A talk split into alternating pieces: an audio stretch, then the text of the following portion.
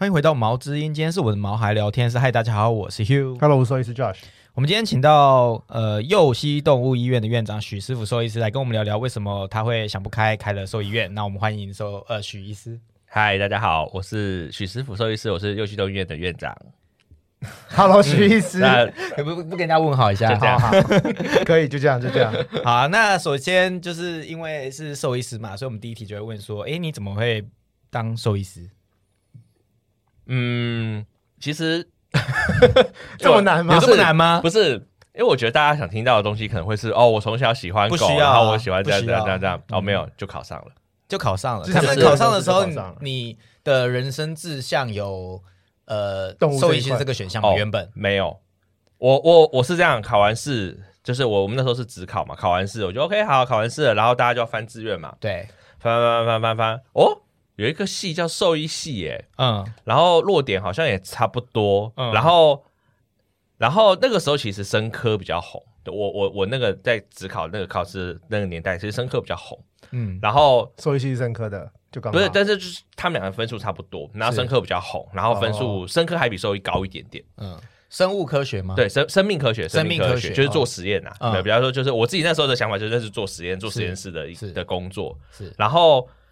但是我确实小时候家里是养狗养到大的啦，从我小、然后一路到大，其实家里都有养狗，所以我对狗本身是就是动物本身是蛮喜欢的，嗯。啊，所以然后我个性也比较就不喜欢那种比较生硬的东西，就是就是在操作那些仪器，我不喜欢，是。所以我后来其实填志愿的时候，我的分数应该是可以上生科的，是，然后但是我就填我就填兽医，我他还填在前面之类的。对，我还把生兽医填的比生科前面。简单来讲，就是如果我上不了兽医，我也不用想上生科了。哦，对哦然后只是意思填一下，然后后来就 OK，就就上，然后就去。但你在填兽医系之前，你有想到当兽医师其实是个什么样的职业吗？其实没有，对不对？其实没有啊、呃但是我很我我很憧憬，我我蛮憧憬医生、医师这个职业，嗯因为穿白袍很酷。不是不是，我很喜欢是个，梦幻型的工作吧？我很喜欢，我以我因为我很喜欢部漫画，应该很多人喜欢，就关于黑杰克。嗯，哦，对我从小时候就看关于黑杰克看到大，所以你第一个联想是关于黑杰克，就是那种就是呃可以解决问题的那种感觉，嗯嗯嗯嗯然后我还蛮喜欢那种收集资讯、解决问题，就是以前都看，有点福摩斯的感觉。对，就是这种推理侦探啊，嗯然后医学流类似这种，只是它的线索在动，就是身体上面，是然后从他的这些东西去解决这些问题，然后我还蛮喜欢这种感觉。所以其实兽医也是那个时候看到，觉得是应该是我会觉得喜欢的工作，哦。但是我真的、嗯真的真的决定要念、要当兽医，其实是我后来去动物医院打工，大二的时候，因为大一就没什么接触，大一都是基础科学啦，其实啊所以然后顶多就解剖学这个比较相关，但是其实上不会不会接触到临床的东西。可是我大二就出去外面的医院打工，那时候我就知道哦，我应该是真的蛮喜欢跟动物相处，跟就是医学这一个这一个领域，所以我后来其实大二，我我那时候打工从大二打到大四，是对，然后就那时候就蛮决定我自己是要走临床。那也太好运了吧？哪有人随便填就随便填到自己有兴趣的事情？就这是一个赌注哎、就是代表他其实赌对了。在填之前没有确定他是想要当兽医，然后跟就是喜不喜欢兽医这件事、哎，这赌注还蛮大。那所以结论，我想要问，那你之后正式当兽医之后，有跟你想象的中的不一样吗？我觉得多少会有落差，嗯，可是它落差的点，我我我自己认为不是不是医学的部分，是是呃是例如说我的我的身份是员工，是我的身份是呃我可能要考虑到是经济层面，就是是事主的一些开销啊，或者是说医院的经营啊，是但是反而在医学层面，跟我想象中落差不大。反正我就是要解决这只动物的问题，然后我们要找到各种线索去解决它，然后呃各种检验，然后大概就是这一类的东西去去拼凑。这这个其实跟我预想中其实相去不远。那所以就是人的问题是没有，他没有提到人的问题，但是我想要问的是，那你有发现你原本想象中是跟动物怪医黑杰克是解决动物的问题，那真正当兽医师之后，发现有没有常常要解决人的问题？有，就是这这个部分有让你觉得从那个跟你想象中的不一样，很有趣或者意外，吗因为很多很多的兽医师，其实我我听过不少兽医师的想法，就是他们会当兽医有一个很大的原因，是因为他们不想跟人打交道。没错，但是但是兽医师哎还是没有你成分更多。对你还是要学会跟人打交道，但是慢慢的，我自己也是从这个跟人相处、打交道的过程中，有得到一些乐趣跟成就感啦是，所以我我不会，我会觉得确实是有一些落差，但是在经过一些调试之后，我觉得目前也不会是我觉得讨厌的地方。嗯，对，就你真的很适合这一行啊，因为很多呃很多为什么会问这些题，很多来宾就是都是有的人受不了就又转行了，就他哦念完兽医，然后发现他没有办法在呃跟临床临床对跟开临床，人是临床。相处有点困难，之后他就干脆去做实验室啊，或什么之类的，嗯，呃，跟兽医相关，但是不是临床医师这样子。对啊，所以就是你就是适合吃这一行饭，我觉得 OK 啦。我自己目前做到现在，我自己是觉得还算喜欢，嗯，对，不会觉得什么时候要转职。看起来你还蛮有之类的 enjoy 在其中的。因为啊下一个问题就是，据传你好像在忙碌的兽医以及开业生涯中，常常会去上课。嗯，你为什么会这么爱上课？其实我我其实很讨厌上课，真的假的？我其实很讨厌上课。我呃，我之前 我我我大学其实翘课率超高的，嗯，我缺席率缺席率高到一个就是很夸张的程度。然后好了，有顺利毕业啦，然后但是 当然，要不对对对，有顺利毕业，没有延毕，所以顺利就是没有延毕。好了啊，但是其实我我觉得我念书的历程跟现在的历程，就是跟跟我现在为什么去上课很像，原因是因为我真的想了解这个领域的事情，我我就会想要去学习。对，然后简单来说，我大部分上课的内容都是我我自己有兴趣的一个领域，然后我遇到我在这领域，可能我我已经呃，就我们临床上会碰很多的 case 嘛，然后当我发现好像不是很足够的时候，然后又有这些机会的时候，我就会想要再听听看有没有一些更新的一些治疗诊断的方式，对新的文献啊，或这些东西。然后再一部分是因为我们其实临床兽医师真的很忙，我我就说就是被很多东西塞满。然后就算你放假的时候，你可能还是有家庭，像我有家庭有小孩，就我们还要我还要花时间在家庭上面，所以某些程度上我没什么时间看书。说真的，哦我我其实有点刚开大补帖的感觉。，对对对，因为我觉得人家来上，我去，我觉得上别人的课有一个很好的，我自己对我来讲很很大的帮助，是因为它是人家已经统整过后的一个内容，然后我有点类似快速的去吸收。对对对，然后那同样一个主题，可能很多不同的讲师讲，嗯，那他们可能都有他们各自的看法，然后这时候我就可以再把它都融合起来之后，再根据我临床上的遇到的实际的 case，再决定说，哎，我觉得哪一个是比较适合我们的医院的做法，还有某不同的事主的状况来做选择。对，所以我其实喜欢上课的原因，不是因为我喜欢上课，是因为临床上一定会遇到很多问题，然后这问题没办法解决，我就会觉得很不开心。对，因为我当兽医的的的的那个初衷是我想要解决动物的问题嘛。嗯，随便要解决，我就会觉得很不开心，所以我就会想要去尽量能够去解决这些问题。不小心又仿到一个激励人心上进的故事。对啊，因为其实我觉得，在不管各行各业啊，如果你在人生中呃工作上遇到问题，不代表你一定会去求知。有的人放这个问题啊，我没有办法解决，好吧，那下次不要处理就好了。会有些人用很多天马行空的方式解决问题，根本就不是解决问题啊！可是上进的人就是会去找解决方法，然后去想要知道为什么。而且你知道，兽医师很多课都是大半夜，就是我们下班之嗯后，可能十二点上到两上晚上呃半夜十二点，然后上到凌晨，还有，要不然就是休假时间啊，就是然后上上课一整天。对啊，其实是真的是要真的有心才会去做，而且你们应该可以讲一下，就是其实兽医师不是拿到执照之后就是当一辈子兽医师，还要每多少每六上年要上多少一百二十分哦，一百二十，现在那其实也是近，六年前才开始的。，对对对对对，差不多现在是，就所以是他要就是要上课啦，现在现在是第一个六年，对。会有人要 do 了，如果有人没上到啊、的话，对，有有一些没有的，他就、嗯。他就会要追学分。对啊，所以就我觉是得觉得我们的工会还不错啦，工会都会尽量让大家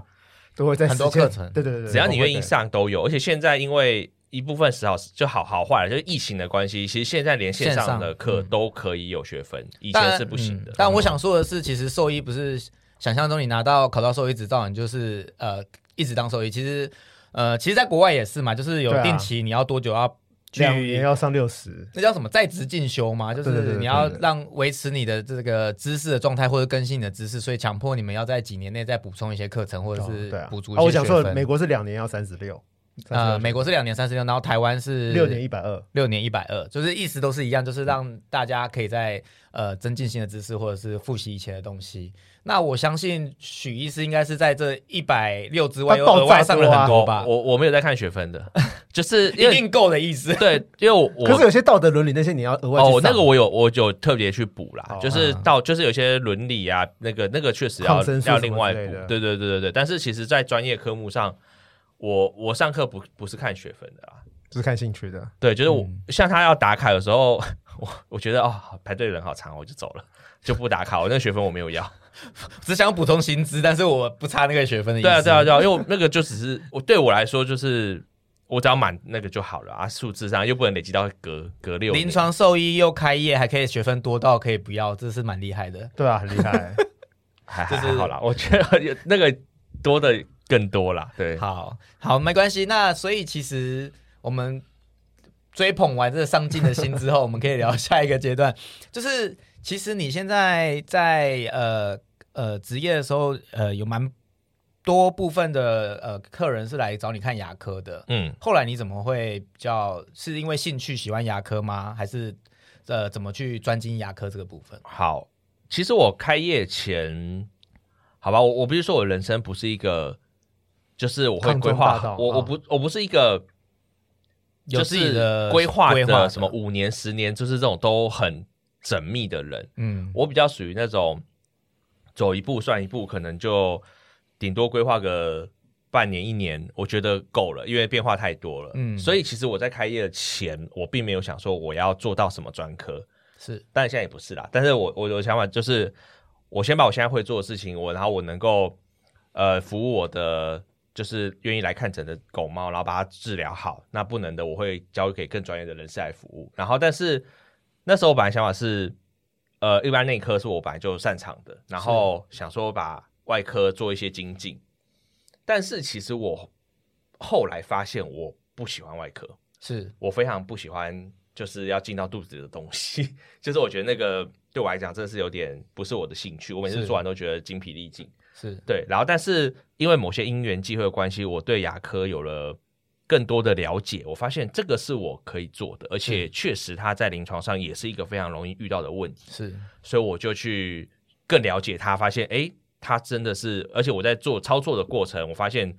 诶，蛮喜欢的，嗯。我觉得可以把这种东西就是呃很很。不好的口腔，把它处理到一个不错的状态，然后看到动物复原，然后找出到一些潜在的问题可以解决它。其实这个对我来讲就是很有成就感的事情。对，所以后来我就开始投入更多心力去学习，跟在我们自己的临床上去做操作，然后发现，嗯，就是这是我可以可以做而且喜欢的事情，所以你因此上了很多牙科的相关的课吗？蛮多的。是对，就是实做课可能最少五六次以上有吧。对，因为我觉得很多课程是很多东西是你你没有去了解的时候，你不会，其实你并不知道你喜不喜欢？喜不喜欢，或者说你你你擅不擅长，你能不能就是就是操作起来的感受是什么？是对，所以我自己去上完牙科，我觉得是 OK，我喜我觉得我可以做，嗯我可以我可以学更多。但有一些东西更想知道这样子。对，然后有一些东西，有一些课程我上完后，我就说，嗯，这个还是交给更专业的人好了，让他们去做吧。这个、啊所以你是不是我喜欢的？哦，除了牙科以外的，你对对也有去尝试过。像我，我上过心脏超音波啊，啊，然后我我我有自己有在做腹腔超音波啦，啊，腹腔超音波我就觉得 OK OK，然后心脏超音波我上了两次课，我就觉得博就是博大精深 OK，这个我觉得交给 更专业更专业、更有兴趣的人去做好了，这个不是我的领域，对，嗯然后我就让他们就就是选择，我觉得跟跟跟人生有点像啊，就是你总是要你要选尽量选。踏出那一步，然后试过之后才知道你喜不喜欢。对对对，而且你要学会取舍啊，因为嗯你不可能全部都会，所以你一定要总是要舍弃一些东西。嗯嗯嗯对，啊，当然你舍弃就是舍弃那些你不喜欢的。怎么办？我最近发现我们都是做访问宠物相关的来宾，但是那我我们嗯都获得一些人生的道理耶。怎么大家都有名言呢、就是你要踏出去试，你才知道你喜不喜欢，然后就不要排斥，就这都应用在每一个各行各业的人我们。上次访问是兽医助理跟柜台，然哦。后他们也是超级上进，超级上进、哦超级正面然后很多的那个名言。对啊。没，有，因为我我们这一行真的是压力太大，要一定要有一些方式激励自己，啊不然那个要正，向思考，对对会，不会越来越很容易被击垮。好吧，那我们来聊一下牙科的部分好了，嗯因为我们其实也没有访问过跟牙科相关的来宾。嗯，那想问一下，狗狗跟猫的牙科的差别在哪里？其实它们本来就是不同的物种啦，所以其实光在呃本身结构上就有很大的差异嘛，牙齿的颗数，然后牙齿的形态其实都有很大的落差，然后再来就是也因为这个关系，所以它们的疾病好发的疾病其实是蛮大的差异的，所以其实，在临床上我们处理的 case 狗猫就会有很大的不同。对，那在上课的时候，狗猫是分开学的吗？狗猫是分开学的吗？通常会都会讲，可是嗯确实是会，例如说，呃，mega 不一样，对狗的处理方式是假设说这样，当然还有一个通则，嗯例如说我们要把一个牙齿拔掉，它通则可能是这样，可是，在狗的口腔这几颗牙齿，它的拔法跟那几颗猫的那几颗牙齿的拔法，其实可能就会是不一样的。嗯，对，或者说在某些疾病，可能就是只有猫会有，狗不会有，或者说猫的处理方式跟狗的处理方式其实是不太一样的。所以像狗跟猫，它们几岁会开始换牙？其实蛮年轻的，两二两个多月就开始换了，两个多月到三个多月就会开始换它们的门牙了。所以有时候预防针没打完，门牙已经换完了。然后大概看体型啊，因为猫猫还好，猫体型是差不多，所以猫大概都固定，大概六个月到八个月，可能整个嘴巴就换完了。然后狗就看状况，有一些比较大型、中中型、大型犬，他们会换到比较久，就是他们可能换完全口的牙齿，可能是八到十二个月的年龄。对，那当然根据每只狗，它还是也是会有一些时间上的差异。所以换牙就跟人一样，就是换完然后之后剩下的牙齿就要好好保养到老的意思吗？对啊，对啊，就是很齿所以他们也只有换一次，换一次狗跟猫都一样。对是不是有动物是一辈子会是长新牙？鲨鱼，鲨鱼对啊，鲨鱼会一直对鲨换牙齿啊鱼会一直换，还有那个啦，马也会啊啮齿类它们的牙齿是一直不断生长，好像有某种某种特宠，好像也是，是不是？就是啮齿类啊，兔子跟鼠类啊这，你要问你们之前那个张医师，张医师，哦张医师来过。对对对对对对，等张医师有空再问他其他物种。对，所以呃，所以是不一样的，就是有的是会一直长一直长，就是牙齿烂掉没关系，但是狗猫跟人类是一样的。也不是说烂掉没关系啊，你这句话对对，这装了很多句话有点呃陷阱在里面哦治。疗，只是说看治疗的方式，可能啮齿类的齿科治疗的方式跟狗猫就有一些落差，但是啊啮齿类就不是我的擅长，所以我就我对法回答你这方面就没有研究。啊但狗猫确实就是他们就是只换一次，然后永久齿就要用一辈子，所以牙齿的照护很重要。对，因为没了就是没了。有少数几个可以那个啦，做根管了。有重要跟不重要的差别啦，在在重要的是什么？不重要的是什么？重要的，我们讲比较重要的功能词就是，呃，四主比较容易听懂的，就是四颗大臼齿，然后加四颗犬齿。对，那当我们犬齿就就是长尖尖长的尖尖的，嗯对对对，然后还有四颗大臼齿，嗯，对，就是这是四主比较容易说法。当然我们在牙科上我们的标位啦，但那个嗯就没关系。就有号码，对对，还有号码，然后跟你讲号码了。对，然后有它的那个名称啊嗯，对，嗯然后那嗯那个没关系。那其他牙齿大部分我们就称作非功能齿，就是是说某些情况下，如果真的不得已的话，是可以把它是不会花太多心力去保留它的。在非功能齿上是基本上是不会需要不建议去做，嗯因为根管治疗要花非常多的时间，然后也要很比较高的花费，然后动物麻醉上也需要有比较长的时间，甚还有甚至要多麻醉一次。所以以其实牙科在人类跟宠物身上是不一样的概念，因为呃，你刚刚有讲到是呃 CP 值的问题，就是做了要花很多时间去做，但是它可能功能性比较没有。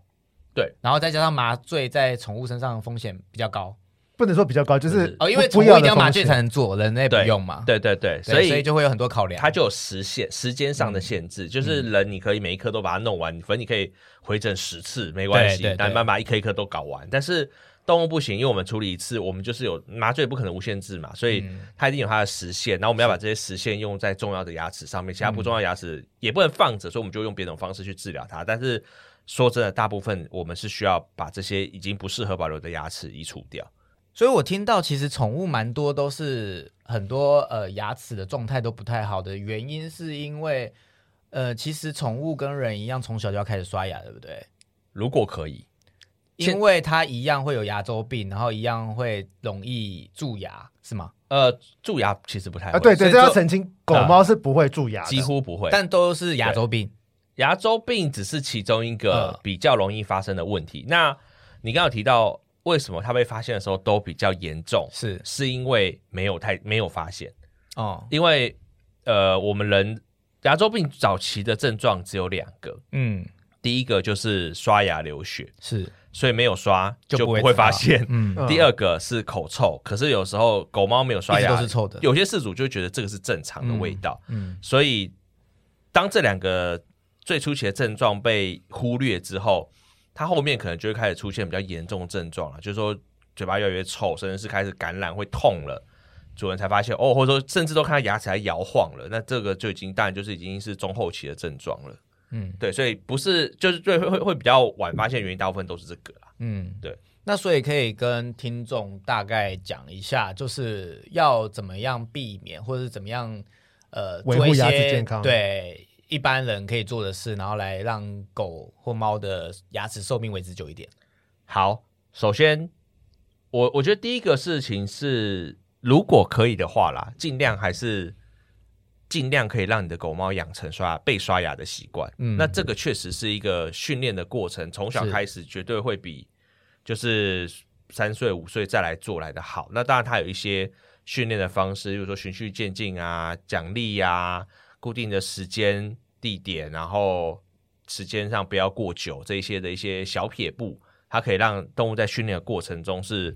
更怎么讲，更更顺利，可以被养成这样一个习惯。是那养成这些习惯之后，当然你可能对于口腔、关于牙龈的健康啊，这些就会更有一些概念，因为每天都在看嘛，那你就发现宠物一天要刷几次牙？建议是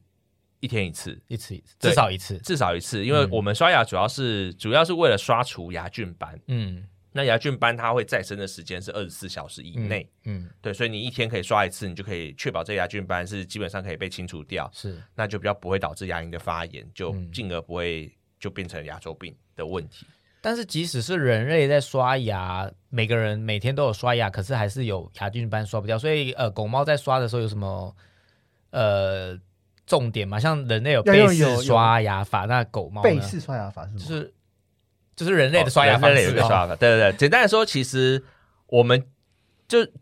确实你刚刚讲是一个重重点，是因为狗猫大部分还是会有多多少少有点排斥，而且它尤其是狗的牙齿，狗的牙齿它。呃，有后面几颗其实非常非常的深，那几颗真的很难刷。嗯所以我们只尽量请事主，就是说重要的牙齿一定要刷，那剩下牙齿当然能刷到尽量，嗯嗯嗯呃，然后提早发现问题。如果说真的已经有状况了，我们就把它该处理的就处理掉。是对，因为像人的智齿，其实它是健康的，可是会因为一些需求还是会把它拔掉。那其实狗猫也是会有这种状况，狗狗比较多啦。嗯它后面那几颗如果真的是已经有牙周病了，甚至是比较轻微的，我们认为它不好清理的，我们其实也会把它拔掉。对，避免说它后来恶化了，我们再来处理这样子。所以呃，饲主能做的是第一个是刷牙，那还有吗？刷牙是最重要的啦，其他的定期检查需要定期检查是蛮蛮也蛮 OK 蛮重嗯要，因为但定期检查就是大概每年，因为其实现在大部分对宠物都还蛮重视的嘛，所以每年的健检啊，或者说呃预防针，其实这些时候都是很好去检查口腔牙齿的时机。是像我自己的习惯是，不管这只动物它来看任何的疾病，顺便看牙齿，我一定会看，因为。就像就像你说，饲主可能完全不知道，是对，猫咪来打预防针，三岁他觉得他他的猫很年轻，可是嘴巴一看，哇，几乎都烂的。那我们就会建议他去处理，而且有时候我们提了，事主才会说，哦，原来其实他有一些已经有症状了。嗯然后最近这一个月其实吃饭都不太稳定，或者看其实有个牙齿已经烂掉一颗，烂在那边。而且通常其实动物看病跟人类看病有个很大很大的差别是，人类去看病哦，我今天咳嗽，那我去看病，医生就说你咳嗽了，咳多久啦？那直接开药。可是动物看病不是耶，通常动物看病就是我边跟主人聊天，我就会从头看到尾，一定会从头看到，我不会只是他今天肚子痛只看肚子。动物看病不会这样子。对啊，所以我刚刚其实原本要问说，你去每一个呃加一的诊所，就是一般的内科或加医诊所，他都会帮你从头到尾检查吗？我跟许医师会即使他不是，即使他不是以健康检查名义来，他可能是哪里痛，健康检查，对我们两个来说，健康检查就是多可能多验血这件事情，哦因为对每一只来到我们手上，就一定会从头摸到屁股。啊、所以每一个部分都还是会检查。对，对这个我们叫做理学检查啦。嗯啊，基本上我自己的习惯是，呃，我都一大略的会把它的从头到脚就是扫过一遍，就是可能没办法做到，像说可能我不会做说什么很 很细的神经学检查，可是我多多少少会摸摸他的膝盖，摸摸他的脚，嗯摸摸他的肌肉量，去看评估，然后听诊这些东西，其实不管看什么病，我都会大致上都会做。而且在主人眼里，我们好像就只在跟狗玩、跟猫玩，其实没有，其实你们都是都是有目的的在摸这些位置的。啊对对对对，所以我们会对从头摸到尾。就是很像那个呃去算命把脉一样。算命把脉好像不同的事情，我在对么？，很像把脉啦，你可以说把脉。呃，哎，中医是用脉来看那个全身啊，就跟你在聊天的过程中，他已经摸透你的一切，这样对，子而且就算凶狗凶猫，他那边哈气在那边凶的时候，就看完嘴巴了。啊，对刚好是个时机，对了解。所以那在宠物方面，宠物呃主人可以看到它牙快坏了，然后像我们小时候一样帮忙帮它拔嘛。不太建议，嗯因为我必须说真的不容易，因为我我我们有时候常常看到那个牙齿在摇晃哦，可是实际上它还是粘得很紧。然后所以，狗猫不容易的原因是什么？因为它们的牙根有几个原因，是因为你觉得它好像快掉了，可是实际上它没有。是然后动物它也会挣扎，而且这种通常你那个一拔都会流血。哦，啊，还有不像小朋友拔了，就是那个棉棉花咬着就好、啊哦。那个狗不会咬棉花，狗不会，它就是血滴，然后弄得到处都是，呃而且因为黏膜的出血其实蛮可怕的。嗯，它大部分不会什么出血到致死啊，嗯。可是那个血量流出来，其实主你自己而且因为还是会吓到。而且因为它混到口水，所以明明一点点水，然后一点点血而已，可是混到口水就会很大滩。啊，对，然后事主就会觉得很可怕怕，吓吓，然后吓又冲急诊死。这样子，对对对对对，所以与其这样，不如就好好的处理，交给专业的来。对。啊。而且其实小狗、小幼犬、幼猫掉牙齿，它们自己就会把牙齿吃掉，你也不会知道它掉牙齿。哦，换齿的时候，对。对啊，对啊。因为那种掉，那种掉是正常的掉，所以通常出血量不会太大，嗯。甚至有些事主都不会发现。可是如果是那种就是因为牙周病脱落的那种牙齿，其实都附近的组织都很发炎，所以它那个硬去拔它的话，其实出血量真的会比较多一点。然后再就是有一些，因为再来是猫狗牙齿，其实蛮多的是双齿根甚至三齿根，它有可能烂了一根或两根，但是它就是有一根是好的。那那一根，你说真的，你从外力怎么样去扯，都是不容易扯下来的，而且甚至你在扯的过程中会导致一些黏膜的撕裂伤啊，这些其实都是会有一些并发症，所以就不是很建议事主做这样的动作。所以有些根是有嗯挑的，它的最尾端是个挑，你怎么拔也拔不起来。挑就是后面翘起来嘛，对，它可能结构上就是弯的，嗯然后或者你拔的时候，你只有有两个选第状态，第一个就是你再怎么拔它拔不下来，第二个就是你把它折断了。所以其实就是问这个问题，就是呃，像我原本也不知道，就是不都是拔牙嘛？小时候我们那个小朋友如果牙快掉了，不敢自己用手扳的话，就会请家长把那个线绑在门上，然后关门就掉了。所以这在宠物上是不适用的，因为你可能会遇到很多的障碍。对，不可能。然后，另外，其实其实我也听说，就是宠物拔牙其实时间都蛮长，你一进手术室都是要拔很久，所以即使是进手术室经过专业的人都可能要花很久的时间，所以并不是一般呃饲主就可以做到的事。所以这是嗯给大家一个基本概念，就是狗猫其实不容易的。那有建议狗狗、猫猫多久洗一次牙吗？全身麻醉洗哦，好，现在目前哈，我们的建议是这样哈，就是呃，每次门诊的时候都会做口腔的检查嘛。那在幼年的动物，我们比较多看的是咬合，就是因为它的牙齿、它的它的脸型会因为生长而改变嘛，然后它的牙齿会开始换牙，所以在幼年的时候，我们看的是它永久齿生长出来的时候，它的咬合有没有问题。因为如果有问题的话，在某些时候就要开始做一些呃，就是治疗的行为，有的可能是要就是做矫正啦，某些同学就是可我们可以统称矫正。对，那